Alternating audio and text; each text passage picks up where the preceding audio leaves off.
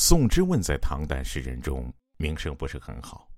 如果你要评价一个唐代的人渣诗人，那么宋之问一定会榜上有名。这个人为了上位，他依附献媚武则天的男宠张易之、张长宗兄弟，为世人所不齿；为了偷生，他告发过、帮助过自己的密友张仲之，致使张仲之全家被杀。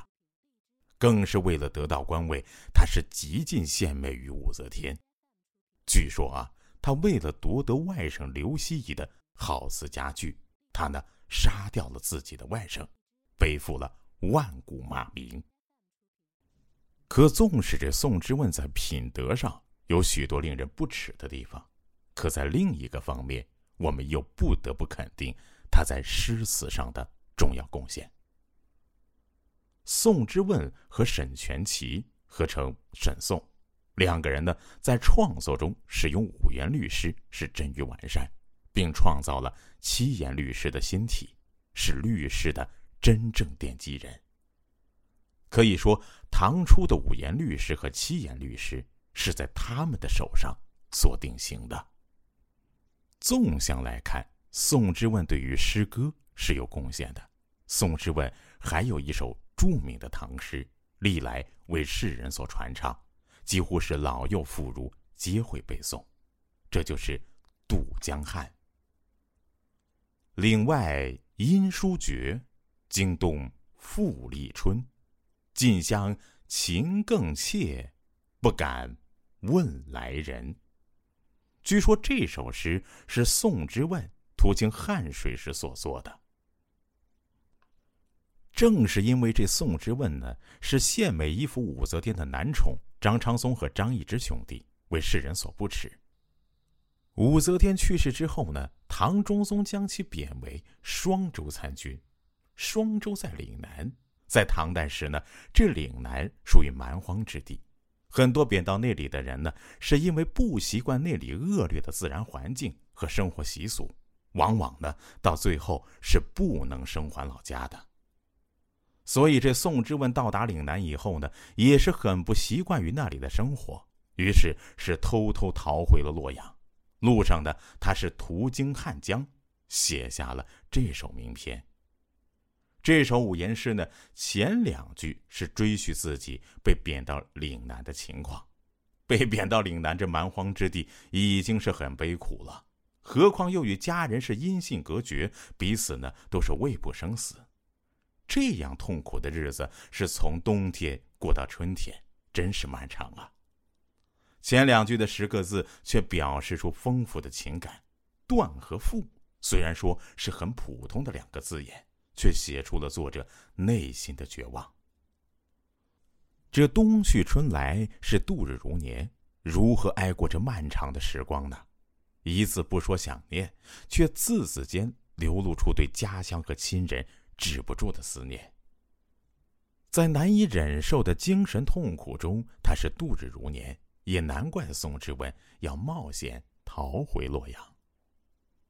但是这后两句描写诗人逃归后的心理状态，他却是离家乡越近，他的心却突然怯了，不敢回去。这就让人奇怪了，一般人不是越靠近家乡，心里就越高兴、越激动吗？这宋之问反倒却害怕了，这是为何呢？原来这宋之问被贬居岭南，长期呢是没有跟家人通讯的。一方面固然是日思夜想的思念家人，另一方面呢，他又是时刻担心家人的命运，怕家人呢因为他自己的牵累而遭到不幸。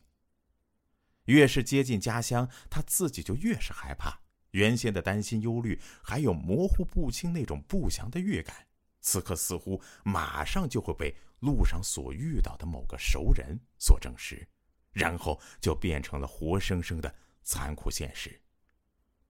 于是，这诗人呢，就形成了急切盼回家，又怕回到家里那种矛盾的心理状态。越是接近重逢，诗人便会愈发的忧虑，发展到了极端。这种忧虑呢，就会变成一种恐惧、战栗，使之不敢面对的现实。这句“近乡情更怯”就是流传千古的佳句啊。这首诗是短短的二十个字，却是真实的再现了特殊的境遇之下，他呢对家人的入骨关爱，吟咏出人类心灵里那种良善的韵律，从而呢是引起了千古的共鸣。在这种情感之上，后来杜甫在《述怀》中有一句：“反为消息来，寸心亦何有。”杜甫是写战乱中他在担忧家人，至于不敢面对吉凶未卜的消息，则更有时代感，更是耐人寻味。我在想啊，每一个人都会有这种时刻吧，急切的想是回到家乡。可是呢，当越来越靠近的时候，反而怯了。他呢是不敢面对家乡的物是人非，更是不敢面对那一切令我们伤感的变化吧。所以说呢，这样的宋之问就像是当今的你我，亦或是你我身边的亲朋好友。这样的共鸣呢，让我们就暂时可以原谅了宋之问，和他呢一起是沉浸在矛盾的心理之中。